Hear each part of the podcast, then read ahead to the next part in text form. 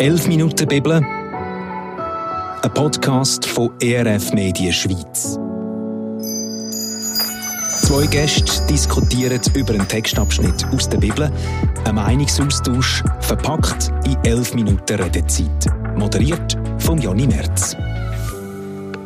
11 Minuten Bibel am dritten Advent. Herzlich willkommen, schön sind ihr mit dabei.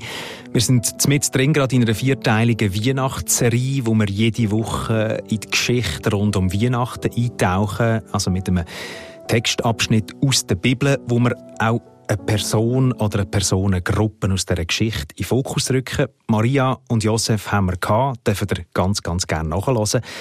Jetzt gehen wir weiter zu den Hirten, also von den Einzelpersonen hin zu den Gruppen. Und der Text von heute der steht im Evangelium von Lukas, Kapitel 2, Verse 10 bis 12. Und darüber reden tue ich mit dem Thomas und der Katharina Benziger. Die Hirten erschraken sehr, aber der Engel sagte, Fürchtet euch nicht. Ich bringe euch die größte Freude für alle Menschen. Heute ist für euch in der Stadt, in der schon David geboren wurde, der lang ersehnte Ritter zur Welt gekommen. Es ist Christus der Herr. Und daran werdet ihr ihn erkennen. Das Kind liegt in Windeln gewickelt in einer Futterkrippe. Ich werde mit euch ähm, im Gespräch in die Situation eintauchen, wo der Text anfängt. Die Hirten erschraken sehr. Also die sind auf dem Feld draussen und dann kommt ein brutal helles Licht, so lesen wir es im Text vorher, und dann einfach so das ganz urmenschliche, natürliche Verschrecken. Mir, mir gefällt das extrem gut. Wie geht es euch mit dem, Thomas und Katharina? Ich kann das sehr gut nachvollziehen. Ich meine, wenn wir das lesen, würden wir ja denken, die flippen aus vor Begeisterung. Wow, wir sehen mal einen echten Engel und er redet noch mit uns.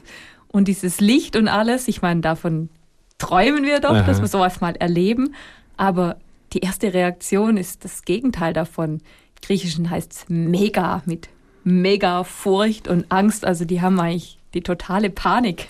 Also die haben ja in dem Moment auch nicht gewusst, was da abgeht, oder? Also das ist für die so aus dem Nichts gewesen, irgendwie, ah, was passiert?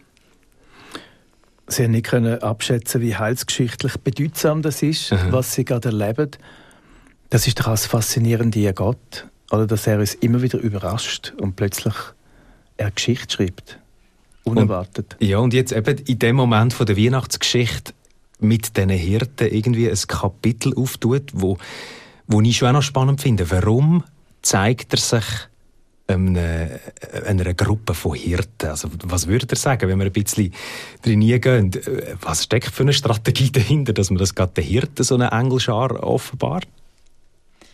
Ich denke, die Hirten, die waren da sehr im Alltag drin. Die waren da am Schafe hüten, die mussten wach bleiben, zum eben den Schutz gewähren für die Herde. Das war jetzt auch nicht die privilegierteste Bevölkerungsgruppe im Land.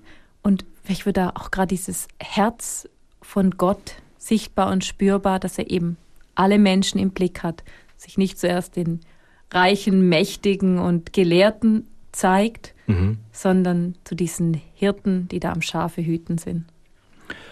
Ich meine, das Erkennungskriterium, dass sie den Messias erkennen, ist ja, das Kind liegt in Windeln gewickelt in einer Futterkrippe. Und was gibt es Einfacheres, Bodenständigeres, also Alltägliches, als dass ein Kind auf die Welt kommt und in einer Krippe ist. Und ich glaube, das ist typisch Gott. Er kommt in unser Leben hinein. Er besucht uns in unserem Alltag. Er erniedrigt sich. Er ist oft gerade im Unscheinbaren, im ganz einfachen, alltäglichen, Bodenständigen. Ist doch auch eben ein Kriterium, wie man das Evangelium erkennt. Dass Gott reinkommt in, in die, unsere Lebenswirklichkeit. Und würdest du sagen, für die Gruppe der Hirten vielleicht auch äh, etwas, wo sie ein bisschen hat beruhigen lassen äh, wo sie das hören von den Engeln, hey, der liegt im Fall in Windeln und in einer Krippe. So die, wie du es beschrieben hast, Katharina, die bodenständigen Hirten. Genau. Wahrscheinlich schon, oder? Keine Berührungsängste. Ja. Ich meine, wenn der Engel ihnen gesagt hätte, also der Retter, der ist jetzt da in dem und dem noblen Haus in Seidentüchern in einer Mahagoni-Wiege. Mhm. Kein Hirte hätte gesagt, okay, lass uns gehen und den anschauen. Den sagt, oh, also mit meinen Schuhen und meinen Kleidern und dem Geruch nach Schaf, Schafen und Schafmist, ach, keine Chance, dass wir da uns auch nur auf 100 Meter Entfernung nähern. Aber das ist total zugänglich. Gott in Form von Jesus, er ist total zugänglich. Genau. Es schwingt sicher auch, wenn ich noch etwas Theologisches darf sagen, eine tiefe theologische Wahrheit mit. Mhm, mach das, ja. Weil im Alten Testament, da wird das Volk Israel ja in Ägypten bewahrt, beim Auszug aus Ägypten durch das Lamm. Und das ganze Alte Testament wird quasi das Lamm gesucht, das mhm. Schaf. Und Jesus kommt als das Passalam. Johannes der Täufer sagt, du bist das Lamm. Er stirbt am Schluss mit den Passalämmern zusammen, gleichzeitig am Kreuz.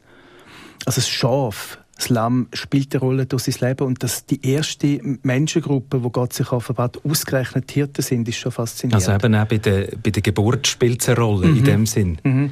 Und das Schaf. Und wir weiß heute, dass ähm, das Bethlehem, das ist ein, ein wichtiger Zweig gewesen, um zu leben, dass eben, weil das sind die weiten Wiesen gewesen, die aufgegangen sind bis auf Jerusalem, also bis zum Tempelberg, dass eben dort die Leute die Schafe gezüchtet haben, die man auch im Tempel dann gebraucht hat.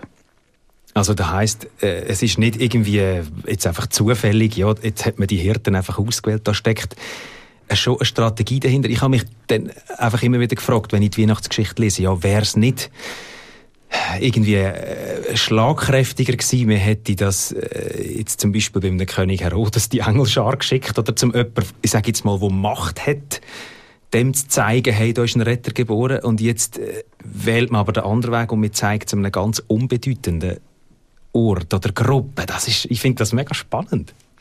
Vielleicht auch, weil die Hirten, das waren so erdverbundene, bodenständige Menschen. Mhm. Drum, ich liebe diese Hirten, weil die wollten es mit eigenen Augen sehen. Ich könnte mir vorstellen, wenn der Engel jetzt den Gelehrten begegnet wäre, die hätten vielleicht auch ein Aha-Erlebnis gehabt, aber vielleicht hätten sie sich mit diesem Kopfwissen zufrieden gegeben. Ah gut, jetzt sind die und die und die hunderte alttestamentliche Prophezeiungen erfüllt. Gut zu wissen, uns wäre so ein bisschen auf der Kopfebene mhm. hängen geblieben. Aber die Hirten, die haben sich in der Nacht mit was anderem beschäftigt, als welche alttestamentlichen Prophetien es gibt. Die waren am Überleben, im Überlebensmodus, schauen, dass alles geht, dass sie genug zu essen haben für ihre Familien. Die haben sich sicher Sorgen gemacht, geht's der Herde gut und so weiter. Und in diesen Alltag kommt der Engel und sie wollten es eben dann auch sehen, ob es wirklich so ist. Das, oder der Aspekt wollte ich auch noch mit euch kurz besprechen. Unser Vers, wo wir jetzt darüber reden, hört ja auf damit, dass der Engel sagt, hey, der liegt, das Kind liegt in Windeln gewickelt in einer Futterkrippe und er lässt eigentlich mal noch offen, was passiert.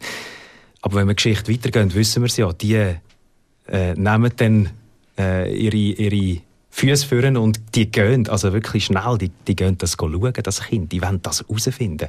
Das ist ja auch schön daran, dieser Geschichte. Das heißt sogar sofort? Mhm. Und eben, es fährt mit dem, mit dem Kleinen an. Also ich habe mir bei diesen Engeln auch überlegt, es ist doch typisch Gott. Ich meine, schon im Alten Testament, nach dem Sündenfall, wenn ich mir jetzt müsste überlegen, okay, wie rette ich jetzt die Welt? Gott mhm. fährt mit einmal mit dem Abraham. Und dann gibt es eine Familie und, und dann gibt es ein Sieben und, und der das Volk immer vom Kleinen ins Große und da auch. Wie soll das Evangelium um die Welt herumgehen? Es fährt in den Krippen an, im Unscheinbaren und dann einmal nur zwölf Jünger und es geht dann schon, aber Gott fährt immer in dem kleinen, Unscheinbaren an und, und schafft sich eben die Anknüpfungspunkte auch in unserem Leben. Und er, find, er findet dann auch immer wieder Leute, die, die auch gehen für das. Eben jetzt im Beispiel von den Hirten. Mhm. Du hast es vorhin erwähnt, äh, Katharina, sofort, also die haben sich schnell sofort. auf den Weg gemacht, oder? Die sind gerade losgegangen und haben gesagt, wir wollen sehen. Also sie hatten diese gesunde Neugier. Wir lassen uns nicht nur was erzählen, sondern wir machen Nägel mit Köpfen. Wir wollen es mit eigenen Augen sehen, mit eigenen Ohren hören mit eigenen Händen anfassen. Also typisch Hirt, könnte man sagen, oder? Ja, so eine gesunde Neugier. Also Aha. in dem Sinn möchte ich auch so ein Herz haben wie diese Hirten. Ich möchte es immer gerade sehen, erfahren, dass es wirklich so ist, dass es nicht nur eine Theorie ist, all die Wahrheiten über Gott und aus der Bibel, sondern es muss in meinem Alltag sichtbar und spürbar werden. Mhm. Also ich merke, du kannst dich gerade ein bisschen identifizieren mit dieser Gruppe von, von Hirten. Thomas, du auch bei dir? Ja, und ich will ja als Herz haben von den Hirten, dass sie das Große, was Gott macht, sehen in dem kleinen Kind. Und ich glaube, oft schauen wir über das Unscheinbare hinweg. Und wenn wir jetzt in die Kirchengeschichte schauen, die grössten Erweckungen, die grössten Aufbrüche haben oft so einfach angefangen.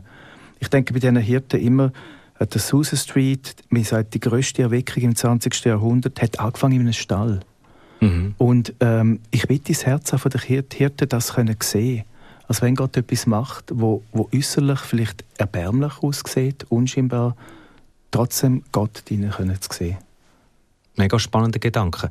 Und für mich dann tut sich auch die Frage auf, ist es, äh, oder ist es Gott, der sich einen einfachen Ort auslässt, oder sind es dann eben auch am Schluss, ja, es spielt dann zusammen auch die einfachen Leute, die äh, so viel Vertrauen reinstecken, dass nachher etwas Grosses daraus wachsen kann. Wahrscheinlich braucht es ja schon beides, oder?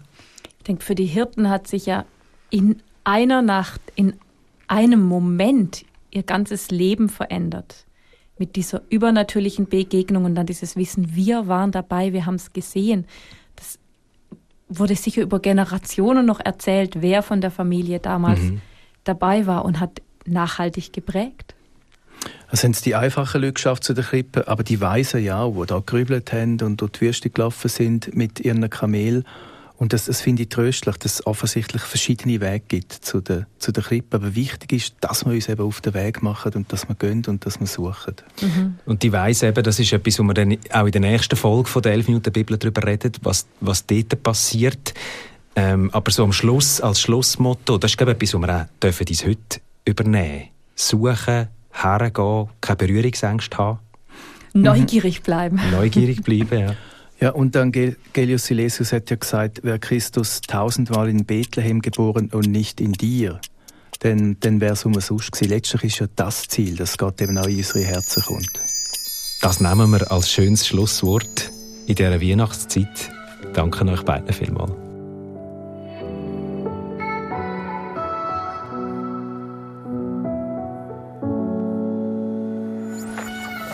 11 Minuten Bibel, ein Podcast produziert von ERF Media Schweiz.